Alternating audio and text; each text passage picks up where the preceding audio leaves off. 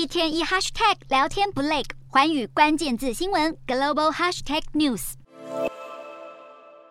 四十四国欧洲元首排排站齐聚一堂，除了二十七个欧盟成员国，还有英国等十七个非欧盟成员的欧洲国家，包括土耳其总统埃尔段也亲自出席。而在法国总统马克宏的牵成之下，第一届欧洲政治共同体峰会六号在捷克的首都布拉格登场，聚焦欧洲安全与稳定。不过，场外记者最关注的倒是拖后的英国首相特拉斯与马克宏，如今是敌还是友？在特拉斯表示马克宏是朋友之后，马克宏用英语欢迎特拉斯来共襄盛举。似乎显得格外温暖，而特拉斯在行前已经发文敦促各国在能源安全和移民问题上采取团结一致的立场。然而，随着天气变凉，各国不约而同关注能源安全议题。马克宏也倡导与祸国讨论为天然气价格设置上限，以及改革电力市场等，为了共同降低能源价格来制定战略。此外，乌俄战争也是峰会的一大主轴，欧洲国家身体力行展现团结，再度表态反对乌俄战争和俄罗斯兼并乌克兰领土。